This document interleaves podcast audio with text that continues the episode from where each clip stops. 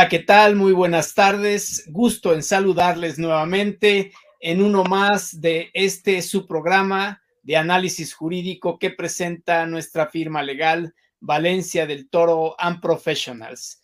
En esta ocasión les presentaremos el tema de beneficiario controlador y para ello nos acompaña el licenciado Rodrigo Valdivia Garnica, director del área de cumplimiento de nuestra firma legal. Rodrigo, ¿cómo estás? Hola, doctor. Muy bien, gracias. Un gusto estar con usted y con el auditorio del el programa.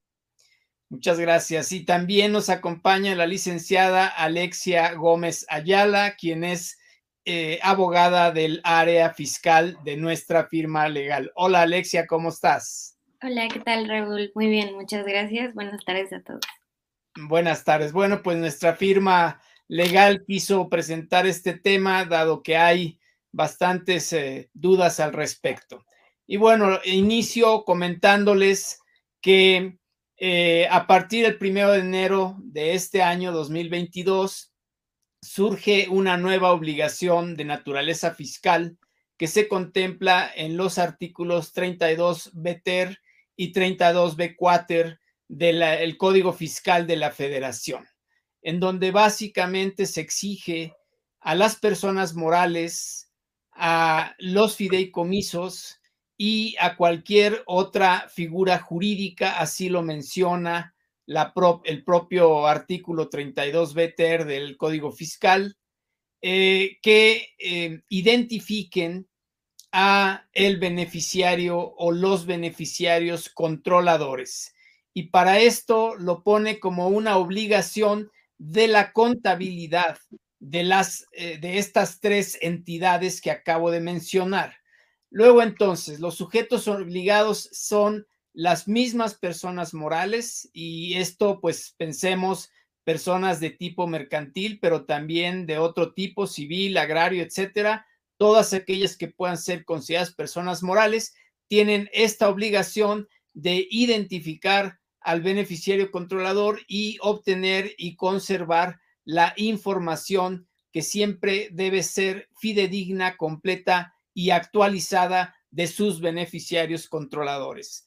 También aplica a fideicomisos y por lo tanto es extensivo a fideicomitentes o fideicomisarios y las propias fiduciarias.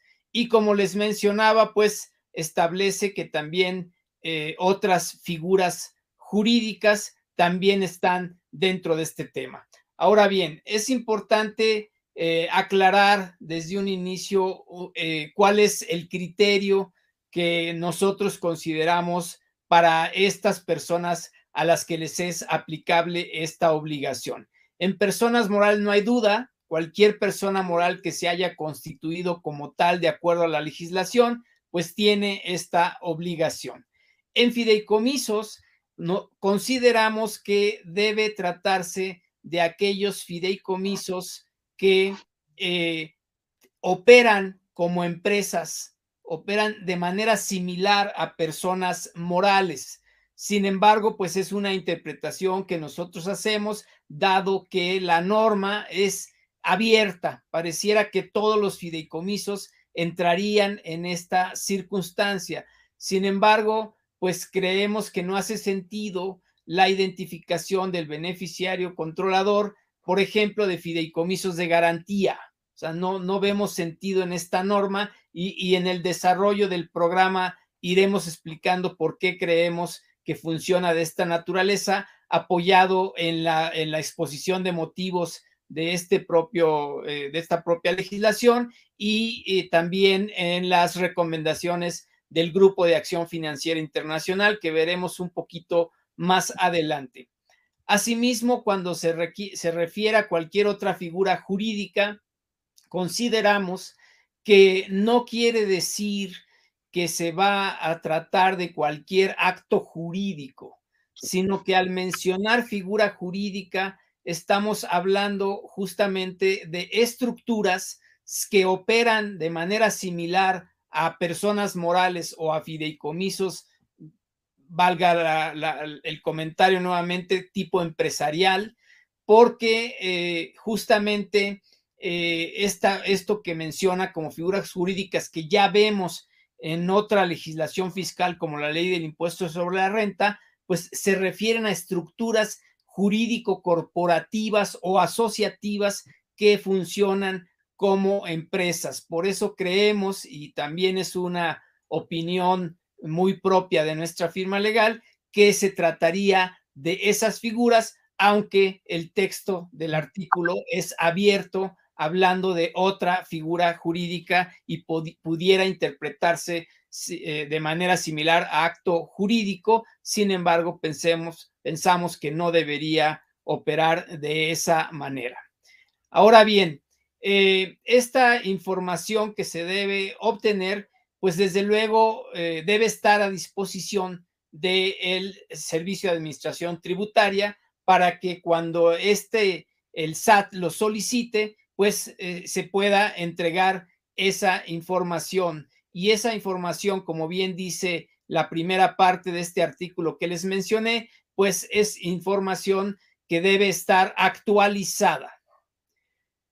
Eh, por otra parte, eh, esta obligación se hace extensiva no solo a aquellas personas que ya les acabo de mencionar, sino que indirectamente se involucra a terceros que participen en eh, la celebración, constitución de estos actos. Por ejemplo, justamente el párrafo tercero del artículo 32b ter habla de notarios, corredores públicos y cualquier otra persona que intervenga en la formación o celebración de los contratos o actos jurídicos que den lugar a la constitución de dichas personas morales, como ya lo mencioné, a la celebración de los fideicomisos o a la creación de estas otras figuras jurídicas, que, insisto, estas figuras jurídicas serían también estructuras corporativas similares, pero que no llevan los mismos procesos de constitución. Pensemos, por ejemplo, en una asociación en participación. Y en este caso, este párrafo del artículo 32 BTR, el tercero, solo habla de la constitución, no habla de mantener actualizada la información como lo dijo el primer párrafo, lo cual nos haría pensar que para estos terceros que de manera indirecta están obligados a identificar al beneficiario controlador, solo sería en el caso de eh, constitución. Sin embargo, hay que eh, tener cuidado porque, por ejemplo, la miscelánea fiscal, que ya nos platicará en un ratito Alexia al respecto, pues habla de, por ejemplo, las modificaciones al capital social fijo o variable, etcétera. Y en ese caso, pues pensaríamos que sí pretendió la miscelánea ir más allá de solamente la constitución. Sin embargo, pues el artículo 32 BTER, párrafo tercero, solo habla de constitución.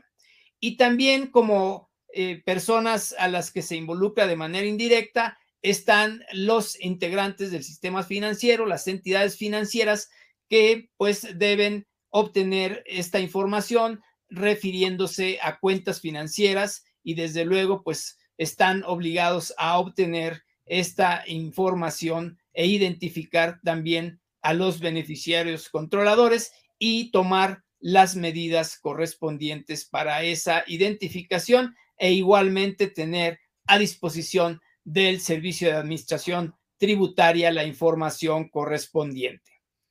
Ahora bien, es importante mencionar que conforme al artículo 32b cuater, pues se identifica al beneficiario controlador como aquellas personas físicas o grupo de personas físicas. Eh, recordemos que en normas de prevención de recursos eh, de, procedencia ilícita, prevención de operaciones con recursos de procedencia ilícita, comúnmente eh, denominado como lavado de dinero, pues siempre el propietario real, beneficiario final, beneficiario controlador, pues nos referimos a personas físicas. Por lo tanto, este artículo 32b cuater habla justamente de personas físicas o grupos de personas físicas y nos pone varios supuestos de qué se considera beneficiario controlador. Primero nos dice que es aquella persona física grupo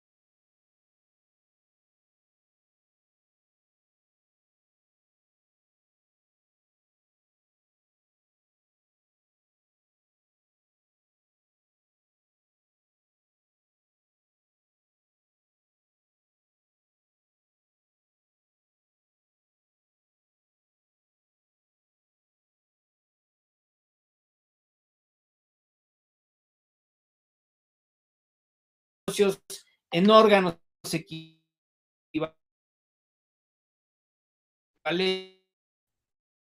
como pudieran, figuras similares como eh, hace rato mencioné las asociaciones en participación, pues también eh, de alguna manera quien toma las decisiones de estos órganos de administración o equivalentes, pues son también beneficiarios controladores y, también incluye aquellas personas que mantienen la titularidad de acciones eh, o de partes sociales o de derechos hasta por un 15% del capital social o eh, lo equivalente. Y aquí sí es una modalidad que encontramos, porque ya nos platicará Rodrigo que eh, a nivel internacional este porcentaje pues es la primera vez que vemos del 15%, porque siempre es un porcentaje mayor.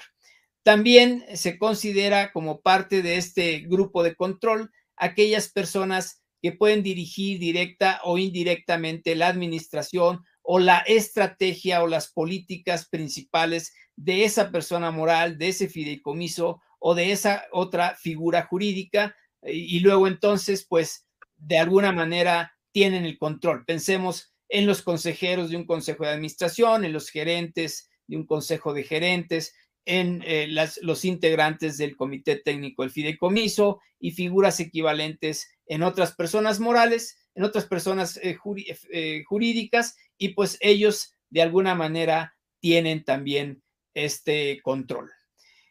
comento para dar paso a la intervención de Rodrigo en el sentido de que el propio artículo 32b Quater establece que la interpretación de ese artículo respecto del beneficiario controlador, pues eh, debe atender o son aplicables las recomendaciones del Grupo de Acción Financiera Internacional y por el Foro Global sobre Transparencia e Intercambio de Información eh, con fines fiscales organizado por la OCDE, la Organización para la Cooperación y Desarrollo Económico, y por lo tanto vemos que de alguna manera esta legislación pues tiene su base en estas eh, eh, circunstancias internacionales de las que nos platicarán tanto Rodrigo como Alexia. De momento, hasta aquí dejo esta participación y doy paso a que Rodrigo nos comente sobre la exposición de motivos de esta reforma, sobre el tema de las recomendaciones del GAFI y todo lo que nos quisieras platicar. Rodrigo, adelante.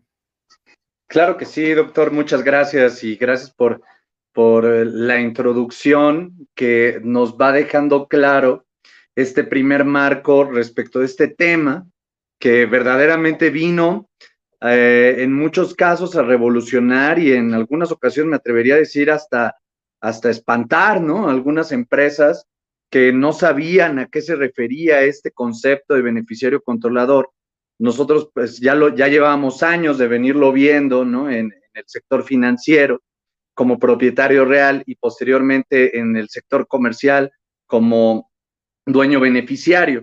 Sin embargo, ahora se presenta y desde una necesidad fiscal que, que más adelante seguramente nos apoyará a explicarlo Alexia, pero, pero vienen de la mano, ¿no? Vienen de la mano estos conceptos y prácticamente son lo mismo. Ahora, ¿por qué se dio todo este problema?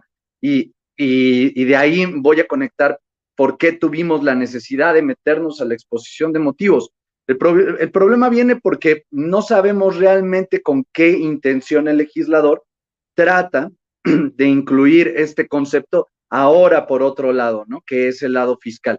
Y nos damos cuenta que realmente lo que está buscando el legislador es lograr encontrar que las, o, lograr que las empresas identifiquen a aquellas personas que ejercen el control, que son los últimos beneficiarios, ¿no? De, de, de, la empresa, quienes son las personas que realmente van a obtener los beneficios de la constitución de esas empresas. Y luego dice de otras figuras jurídicas, incluyendo también fideicomisos. Pero cuando habla de otras figuras jurídicas, pues la verdad es que ha sido un tema que, que se ha interpretado de, de muchas formas y, y creemos pues, que la manera correcta en cómo se debe de interpretar esto de diferentes figuras jurídicas es cualquier figura jurídica que pudiera ser considerado como una empresa, como bien ya lo explicó el doctor Valencia, pero lo recalco, ¿por qué? Porque en alguna, hay otras interpretaciones donde lo que se está diciendo es, ¿sabes qué? Deberíamos de considerar esto como cualquier acto jurídico. Y ahí sí se complica demasiado el escenario porque estamos hablando de que ante cualquier acto jurídico, entonces habría que identificar al beneficiario controlador y esto se vuelve un, tema ya desproporcionado, ¿no? Entonces, cuando entramos a la, exposición de motivos, nos damos cuenta que el concepto evidentemente no estaba tan separado. Para empezar, el legislador al momento en que se mete eh, este, y, propone esto en la exposición de motivos, habla de dos organismos esenciales. El primero es el Grupo de Acción Financiera Internacional, que ya tiene bastante tiempo hablando del tema y con incluso este, guías de mejores prácticas para la identificación del beneficiario controlador. Vamos a ponerle ese nombre para no confundir, ¿no? Del beneficiario controlador, entonces, ya de ahí, pues existe todo un concepto, existe toda una doctrina de cómo es las mejores prácticas para poder identificar. Sin embargo, también eh, meten a este, al, foro internacional este, en materia fiscal para la transparencia. Entonces, en, en ese caso ya este foro internacional es el que le va a meter una nueva visión, porque el GAFI, evidentemente, sus mandatos principales es el de prevenir el lavado de dinero, combatir el lavado de dinero, combatir el financiamiento del terrorismo y la proliferación de armas de destrucción masiva. Entonces, pues básicamente lo que está tratando de hacer es que a través de la identificación del beneficiario controlador, lograr que si existían recursos ilícitos dentro de las operaciones para constituir nuevas empresas o nuevas figuras jurídicas que pudieran ser consideradas empresas, pudiéramos identificar quién realmente está detrás de esas estructuras, ¿no? Entonces, ahora ya lo que nos está permitiendo eh, eh, del otro lado en lo fiscal es perseguir también algunos tipos de delitos fiscales que más, más adelante nos, nos podrá hablar eh, Alexia, pero pues que al final de cuentas, como siempre lo hemos dicho, pues eh, también los delitos fiscales, también, también la evasión de impuestos genera recursos de procedencia ilícita, es, es un delito determinante. Entonces, ahí es donde todo realmente empata. El problema fue que al momento en que toda esta situación se dio, pues la verdad es que muchos lo estaban atacando únicamente desde el lado fiscal, sin conocer el lado de lavado de dinero que ya tenía ya bastante apoyo, ¿no? Y esto me refiero únicamente para su aplicación en México. Entonces, la verdad es que creo que la exposición de motivos sí nos abre los ojos y sí nos permite ver que realmente la eh, intención de la autoridad era poder abarcar tanto las personas morales como figuras jurídicas en general, siempre y cuando éstas vayan a ser consideradas como empresas. Y yo me uno a, lo que decía el doctor Valencia hace unos momentos respecto de los fideicomisos. Oye, es un fideicomiso en garantía. Realmente eh, tendría que ser objeto de... La verdad es que si nosotros nos vamos a la legislación o, a la doctrina que, emite Gafi, pues tampoco lo define. Tampoco lo define porque, porque recordemos que Gafi pues al legislar o, al emitir esta normativa para, para Planeta, pues es muy genérica, ¿no?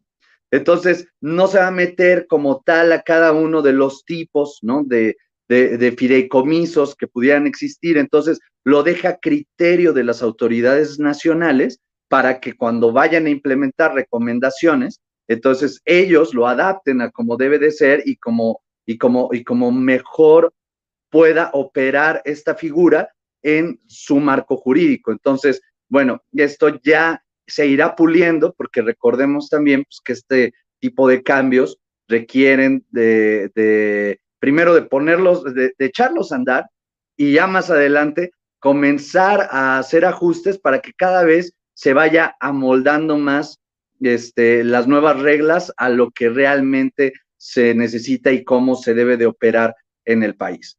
Entonces, eh, pues respecto de, respecto de la exposición de motivos, ese es el punto medular, ¿no? Eh, también podríamos hablar de eh, lo que Gafi señala y este porcentaje del 15%, que pues es un porcentaje que ni siquiera en el tema financiero lo tenemos, ¿no? En el tema financiero es el 25% y, recorden, y recordando, y, y la lógica no, no es, oye, pues entonces no lo debieron de poner así. Siempre la autoridad va a poder ir más allá de lo que dice el organismo internacional, lo que no puede ser más laxo, porque entonces ahí sí no está cumpliendo.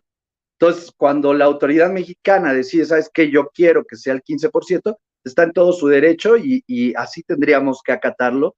Eh, no podríamos, eh, eh, no sé, tal vez desafiarlo porque el organismo dice algo diferente. Simplemente ellos están yendo más, más allá en cuanto a la aplicación de estas recomendaciones internacionales y es totalmente válido, lo cual también lo tenemos, ¿no? Cuando hablamos del dueño beneficiario en la ley antilavado, que para mayor referencia de la ley antilavado es la famosa ley Piorpi, ¿no? Este, en, esta ley, pues ya también desde, este, desde 2012 que se emitió, pues ya se, y, y en 2013 que empezó, ¿no? Eh, la vigencia y, a, este, y a tener efectos, pues ya se debió de empezar también a identificar para cuando estamos hablando de actividades vulnerables a los dueños beneficiarios. Entonces, estos dueños beneficiarios no cambia. En realidad el concepto siempre va a ser muy similar. Son aquellas personas que puedan imponer las decisiones dentro de la empresa, que, que grupos de personas y normalmente y, esto es un tema eh, que, es homogéneo para todos los, regímenes de que estamos hablando, ¿no? Tanto el, fiscal como el financiero, como el comercial, es que por definición son personas físicas, ¿no? Y eso también es otro tema súper relevante, porque me ha tocado, y, este, y digamos, esto como parte de la desinformación eh, que, que ha suscitado esta norma, me ha tocado ver notarios queriendo identificar personas morales, ¿no? O me ha tocado ver este, otro tipo de fedatarios queriendo identificar este, eh, beneficiarios controladores por cualquier tipo de acto jurídico, ¿no? Entonces, esas son de las problemáticas principales que se pueden dar, sobre todo en la operación de las empresas, porque ahora pareciera que ya estamos ante una fiscalización exagerada porque vamos a platicar también de, los requisitos, ¿no? Y los requisitos es otro de los temas que a todo el mundo con que nos dejó medio eh, espantados porque si bien ya existían requisitos tanto en la ley antilavado como en la ley fiscal, ¿no? O en, las disposiciones de carácter general, este, perdón, eh, para, para entidades financieras, la verdad es que estos requisitos son mínimos a comparación de los que están pidiendo para materia fiscal.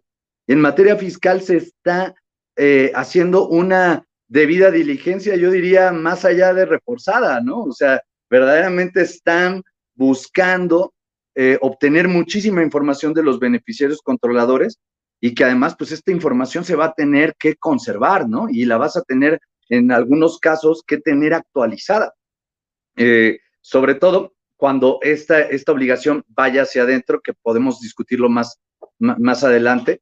Eh, pero pues verdaderamente es, es un tema bien, bien interesante cómo salió y cómo es que lo fueron desarrollando. En algún momento nosotros mismos nos llegamos a cuestionar, bueno, pues es que tal vez como que no se hayan dado cuenta que del otro lado ya tenían algo, pero realmente lo que están haciendo es que están cerrando la pinza.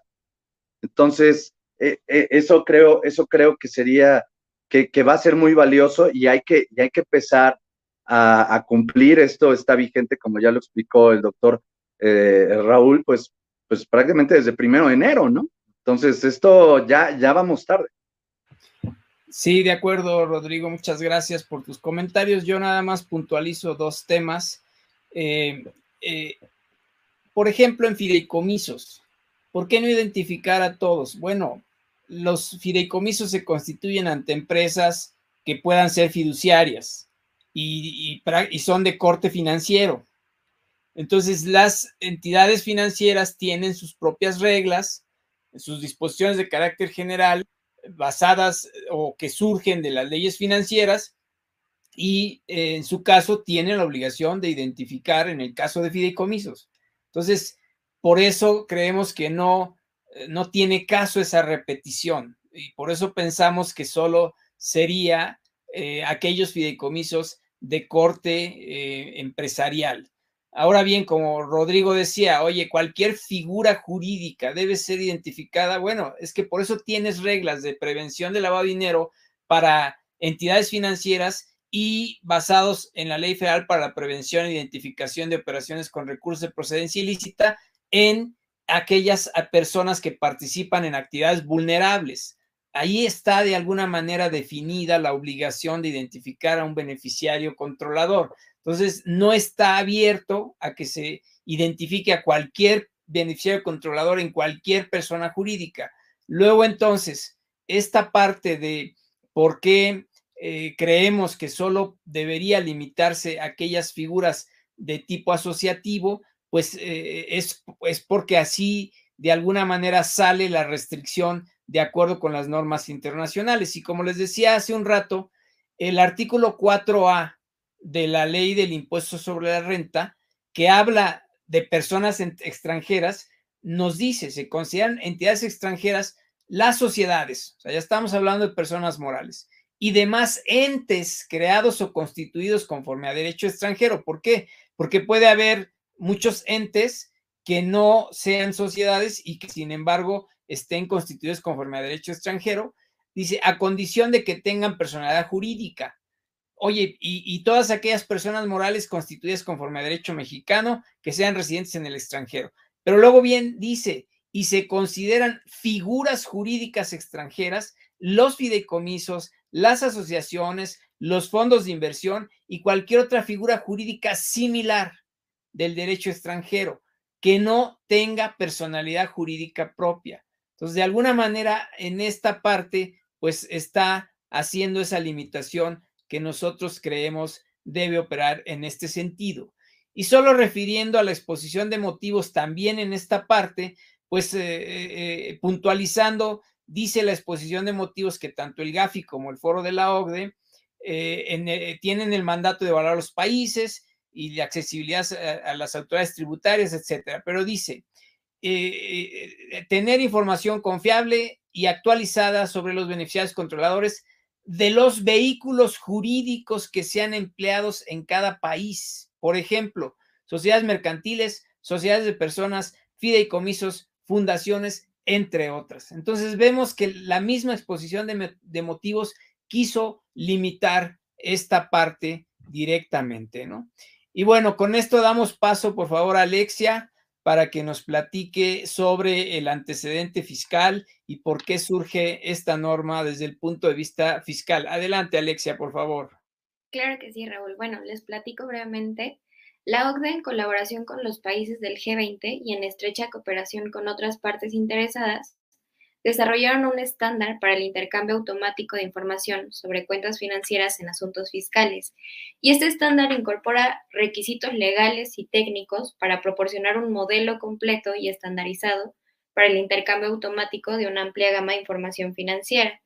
Poco después de que se desarrolla este estándar, los miembros del foro global lo respaldan y lo ponen en marcha para lograr su implementación a través de compromisos colectivos en diversas jurisdicciones. En consecuencia, este foro global va a ser el principal organismo multilateral encargado de garantizar que las jurisdicciones de todo el mundo se adhieran a la norma de transparencia e intercambio de información a solicitud y la apliquen de manera efectiva lleva a cabo una primera revisión este foro global y publica un informe en el que evalúa el cumplimiento de la norma internacional sobre transparencia e intercambio de información a solicitud, del cual se desprende que las jurisdicciones mostraron ciertas deficiencias identificadas. Es por todo lo anterior que el foro global refuerza su norma de intercambio de información e introduce dentro de sus evaluaciones el concepto de beneficiario controlador y nos dice que lo introduce en los mismos términos en que los define Gafi y para tener el concepto claro, eh, lo definen como aquella persona física o grupo de personas físicas, que es justo lo que mencionaban, que efectivamente controlen o se benefician económicamente de una persona moral o figura jurídica y que dicho control o beneficio económico se puede ejercer teniendo un porcentaje importante en las acciones de la entidad o bien ese porcentaje representa una participación significativa del derecho a voto o de la capacidad para nombrar o remover a los miembros directivos de la entidad. Asimismo, derivado de estos acuerdos del Foro Global, introducen el requisito de que la información de este beneficiario controlador esté disponible para efectos de este estándar de intercambio de información respecto de personas y estructuras jurídicas y cuentas bancarias.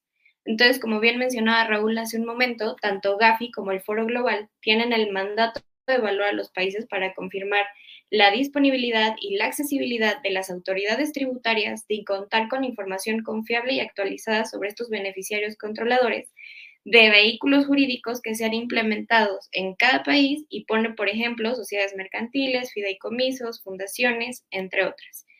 Y nos dice que esta información es relevante para combatir la evasión fiscal, el financiamiento del terrorismo y el lavado de activos, es decir, transacciones y operaciones complejas que pueden permitir utilizar dinero de origen ilícito con una apariencia de licitud con el objetivo de combatir estas transacciones y operaciones, así como para efectos de intercambiar información, las administraciones tributarias deben de tener acceso en tiempo y forma a la identidad de estos beneficiarios controladores de todas las personas y figuras jurídicas constituidas en territorio nacional, controladas eh, de todas las personas y figuras jurídicas, de lo cual se desprende que la obligación por parte de las autoridades de garantizar la disponibilidad y el acceso a dicha información, además de ser correcta, debe estar actualizada en consecuencia y con la finalidad de que la administración tributaria de nuestro país cumpla con estos estándares internacionales que exigen niveles de transparencia mínimos en relación con beneficiarios controladores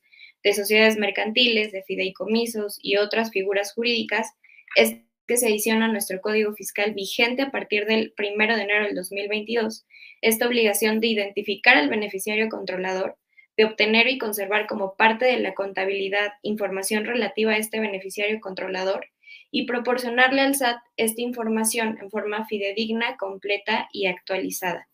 Y entonces, por todo lo anterior que se adiciona a nuestro Código Fiscal, esta nueva obligación respecto del beneficiario o beneficiarios controladores. Excelente, Alexia. Muchas gracias, muchas gracias por tus comentarios. Y bueno, tenemos una pregunta de nuestra audiencia. Nos dicen, para las sociedades financieras de objeto múltiple, ¿será necesario identificar a nuestros clientes con esta visión fiscal o es suficiente con la identificación que hacemos en términos de las disposiciones de prevención de lavado de dinero? Bueno, es importante distinguir eh, tres, tres vertientes. Primero, la obligación de prevención de lavado de dinero sigue conforme a las disposiciones de carácter general que aplican a las sociedades financieras de objeto múltiple, esa la tienen que seguir haciendo tal cual eh, lo vienen haciendo hoy en día. Y esta información, aunque se entrega eh, a la Comisión Nacional Bancaria, recuerden ustedes que eh, le llega a la Unidad de Inteligencia Financiera. Ahora, en la identificación para efectos fiscales, la información le llega directamente al SAT para el análisis del propio SAT, es decir, no es información que se va a ir a la unidad de inteligencia financiera. Entonces ahí entran dos obligaciones para las sociedades financieras de objeto múltiple. La primera, como persona moral que es la propia SOFOM, tiene que identificar a sus beneficiarios controladores, a sus accionistas, a sus administradores, a las personas que toman las decisiones de la SOFOM.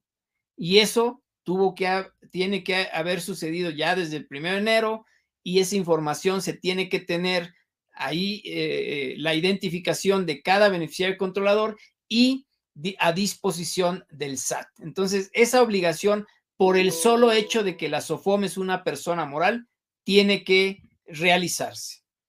Ahora bien, respecto de terceros, en, eh, como lo comentamos, en consideración de nuestra firma legal, solo aplica a personas morales, a la constitución de personas morales, de fideicomisos o de entidades equivalentes, como mencioné, las asociaciones en participación, que no se constituyen como persona moral y no, y no tienen personalidad jurídica propia.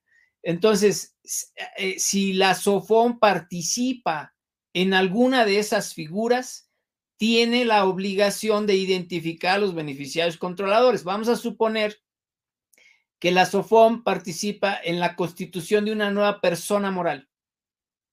Bueno, en ese caso, como es parte de la celebración de esa nueva, de la constitución de esa nueva persona moral, pues tendrá que identificar a los beneficiarios controladores de esa nueva persona moral.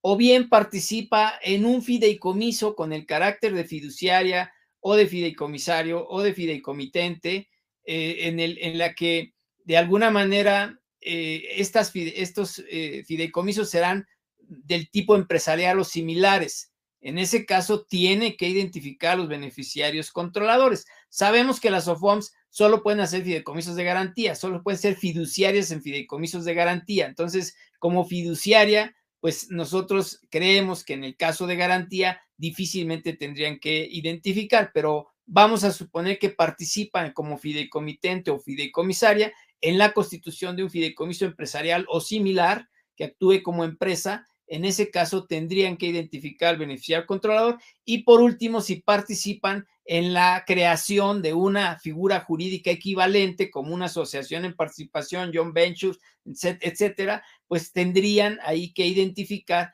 a estos beneficiarios controladores. Es, es de alguna manera el punto de vista que manejamos. Ahora bien, por otro lado, les comento sobre las sanciones que la verdad es que son bastante, eh, bastante considerables eh, por no identificar a cada beneficiario controlador, o, o más bien por no conservar la información de la identificación de cada beneficiario controlador, la sanción puede ser de un millón, y medio de pesos a dos millones por cada beneficiario controlador, lo cual hace pues que pueda ser una cantidad interesante si no se hizo el ejercicio adecuado. Ahora bien, por haberlo identificado, pero no mantener actualizada la, información, la multa puede ser de 800 mil a un millón por cada beneficiario controlador. Y por último, eh, por tener información errónea en la identificación de los beneficiarios controladores, la multa puede ser de 500 mil pesos a 800 mil pesos. Entonces, las sanciones pues son bastante altas, así que es muy importante cumplir con estas obligaciones para evitar este tipo de sanciones. Bueno, pues adelante, Rodrigo. Creo que nos hablarás de la identificación del beneficiario final conforme a la ley antilavado y la guía del GAFI para la identificación del beneficiario controlado. Adelante, por favor. Claro, claro. Este, muchas gracias. Pues bien interesante también esta parte con la que cerró de las sanciones, ¿no? Y digamos, conectándolo, pues evidentemente en estas materias, pues las sanciones lo que buscan los organismos internacionales que sean disuasivas, ¿no? Y por eso es el monto de las sanciones tan, tan alto, ¿no? Y, por, y pues que pareciera ahí a veces, este, pues que sale de lo que debiera, pero pues es la razón del compromiso internacional que toman desde un principio y pues como parte de también el mismo compromiso internacional derivado de lo que Gafi eh, nos señala en las recomendaciones, pues se tiene que tener identificadas a aquellas actividades y profesiones no financieras designadas, ¿no? Que para efectos de lo que eh, eh, en México se tiene son las famosas actividades vulnerables en términos de la ley federal para la identificación de operaciones con recursos de procedencia ilícita, ¿no? Entonces, pues, eh, pues comenzar diciendo, pues, que esta figura ah, es, esta figura tiene su historia porque,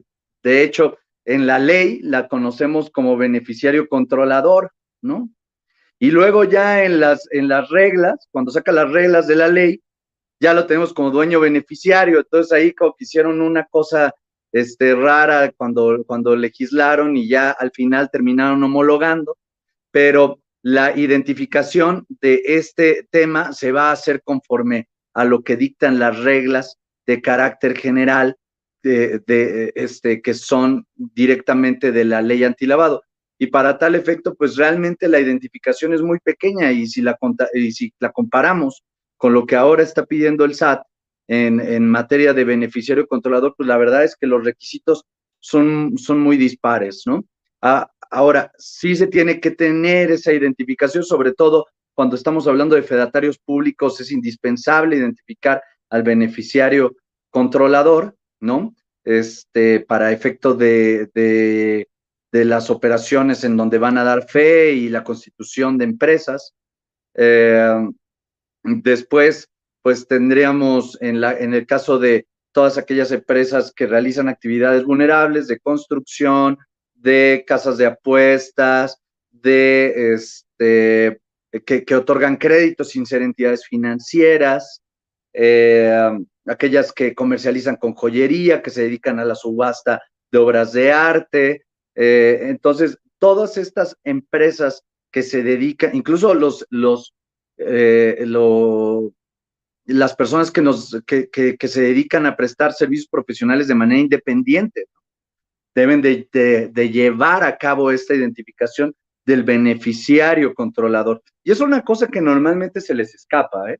Es una cosa que nosotros eh, en, la firma legal hacemos eh, auditorías en materia de cumplimiento de esta ley y normalmente, pues sí, tienen un expediente muy bonito para sus clientes, llevan a cabo toda esta identificación de manera correcta, en algunos casos hasta con requisitos por encima de lo que marca la ley, pero cuando llegamos ya a los otros temas, como e-, es el caso de beneficiario eh, final, beneficiario controlador, ahí es donde la verdad es que muchas veces se adolece y no se tiene como debe de ser la identificación. Entonces, nosotros sí tenemos desde nuestra experiencia profesional la sensibilidad de que todavía hace falta mucho camino por recorrer de estas empresas de, este, que realizan actividades vulnerables para efecto de tener bien, bien el, el, este, el cumplimiento de estas obligaciones, porque también mencionar que como, lo, que como decíamos hace un momento, como esto obedece a obligaciones adquiridas internacionalmente y lo que piden es que sean disuasivas las sanciones en caso de incumplimiento, pues aquí también existen sanciones bien, bien importantes en la ley antilavado si no tienes eh, toda la identificación como debe de ser, ¿no? Ahora, también existen otros elementos que nos ha proporcionado la doctrina internacional, como es la guía para, eh, de mejores prácticas para la identificación de beneficiarios finales que emitió Gafi en 2019. En esa guía, pues para empezar, reconocen pues una necesidad de fortalecer para efecto de los países eh, la comprensión. Eh, general de, los países respecto del concepto en general. Esto derivado de la cuarta ronda de evaluaciones mutuas del GAFI. Recordando que las evaluaciones mutuas, pues es ponemos a un país miembro a evaluar a otro país miembro respecto del cumplimiento que cada uno de ellos tenga de, las, de la implementación de las recomendaciones internacionales. Entonces, como, como resultado de ese ejercicio, precisamente se encuentra el GAFI con la necesidad de, oye, necesitamos darles más información de qué es un propietario real o qué es un beneficiario controlador, ¿no? Y cómo debe de identificarlo, porque muchas veces existía sobre todo la duda de si también las personas morales debían de ser consideradas como eh, beneficiarios controladores. Realmente aquí lo que marca de inicio es que solamente se refiere a personas físicas porque quieren llegar al punto en donde puedan ubicar a una persona física que se haga responsable de las acciones de esa empresa y de las operaciones de la empresa. ¿Quién está detrás del dinero y de las estructuras jurídicas, no? Entendiéndose como estructuras jurídicas tanto personas morales como cualquier otra estructura jurídica como fideicomisos, etcétera, de lo que ya mencionó también el doctor Valencia. Entonces, este tipo de documentos eh, nos sirven de apoyo, por ejemplo, a las entidades financieras cuando en su momento empezó el tema de que tenemos que ir atrás de la persona moral y si atrás de la persona moral hay más personas morales, tenemos que ir atrás de ellas hasta llegar a las personas físicas.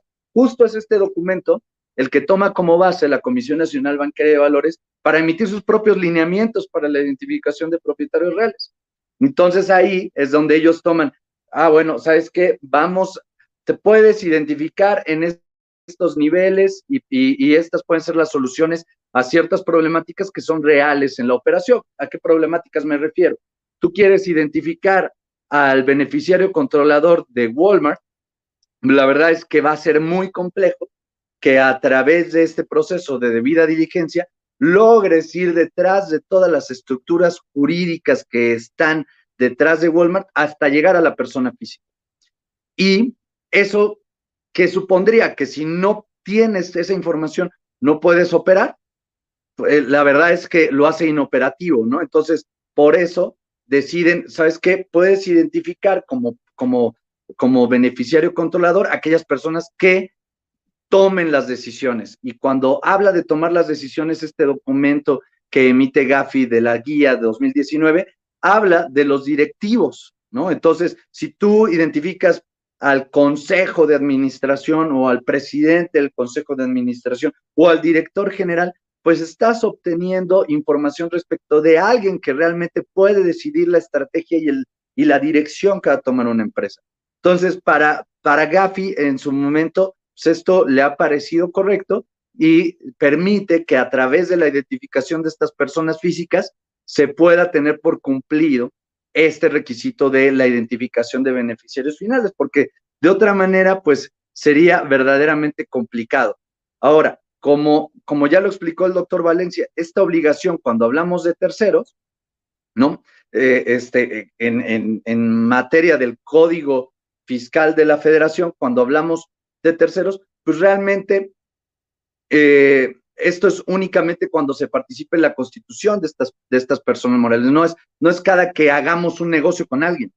Y esto también facilita, porque, porque no es que ya cada que hagamos un negocio con alguien como entidades financieras, tengamos que identificar al beneficiario controlador, sino que solamente cuando se participe en la constitución de otras personas morales o, o estructuras jurídicas.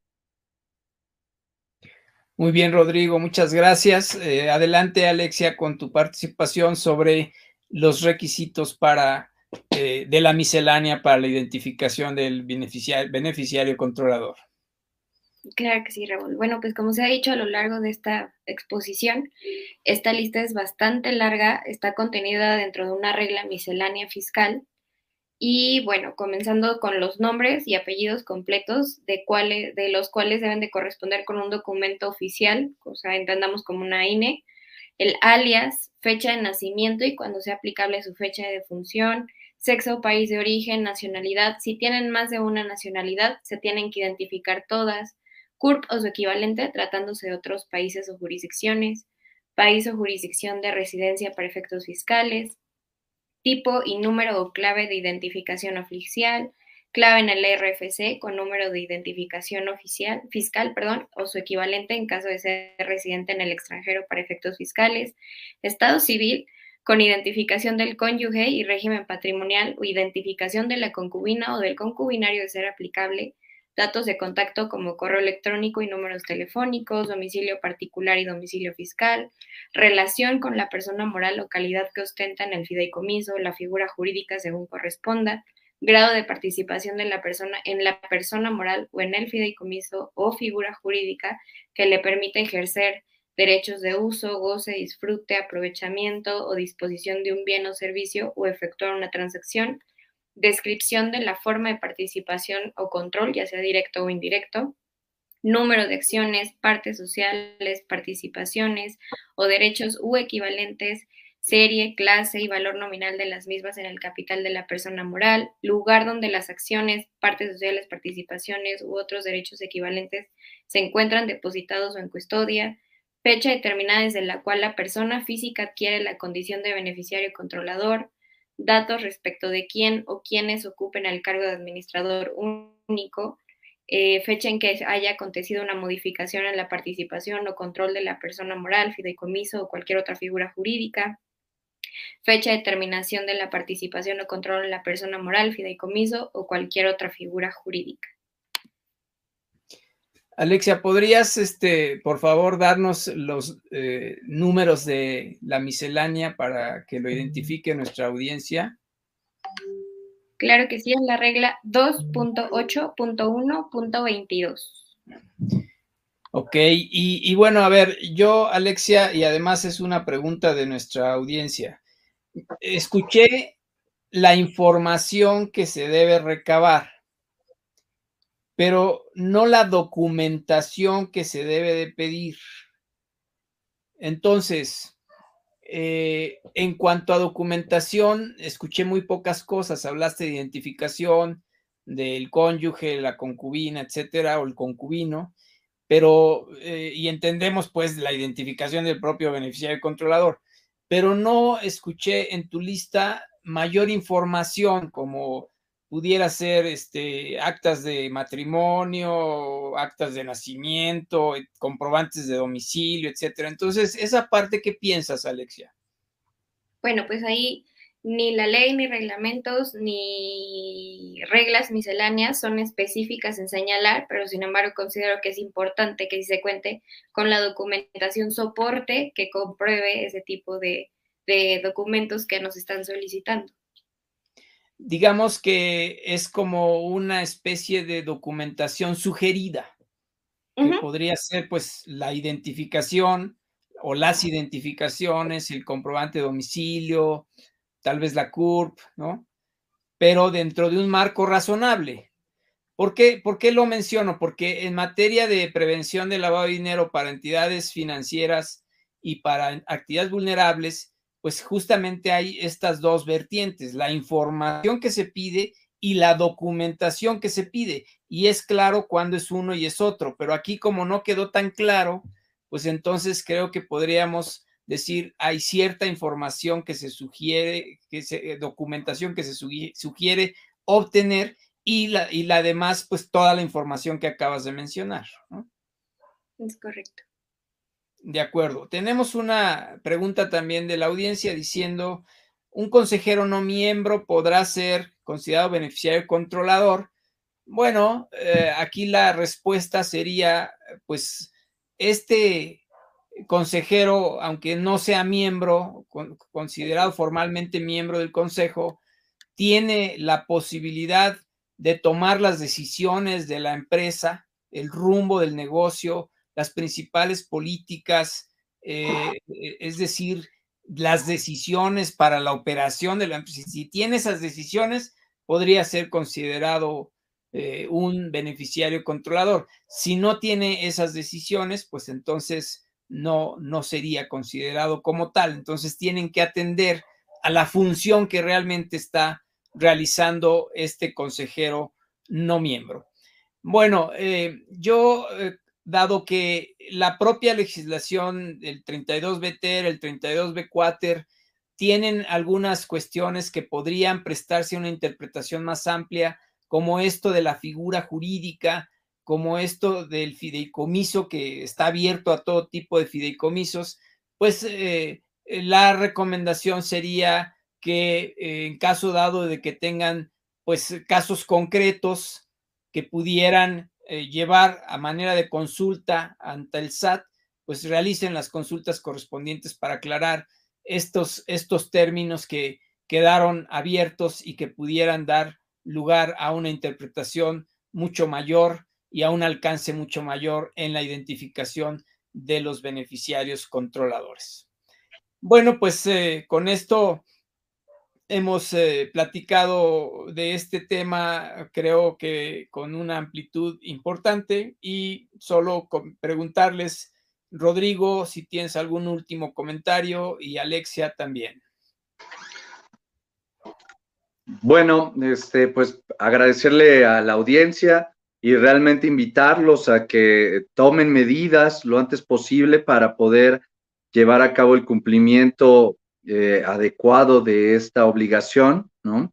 Eh, que también eh, tomen en cuenta lo aquí mencionado para que ustedes puedan hacerse de su criterio relacionado con, con, este tema que verdaderamente pues afecta a todos y que además, como lo menciona en alguna parte este, la reglamentación, pues habrá que tener criterios ¿no? Y, en su caso,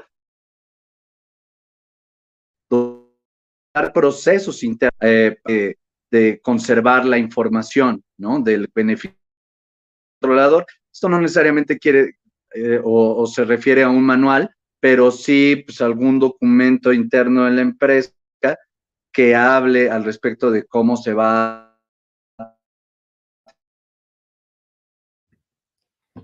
que parece guardada perdiendo a Rodrigo por el Internet. Básicamente se está, refiriendo a estos eh, procesos de control interno para la conservación de la información en la que pues de alguna manera comenta que si bien no necesita ser un manual específico, pues sí es de alguna manera alguna política interna que permita la identificación del beneficiario controlador. Eh, gracias, Rodrigo. La verdad es que el, Internet parece que te perdimos en algunos momentos. Eh, Alexia, ¿algún último comentario de este tema?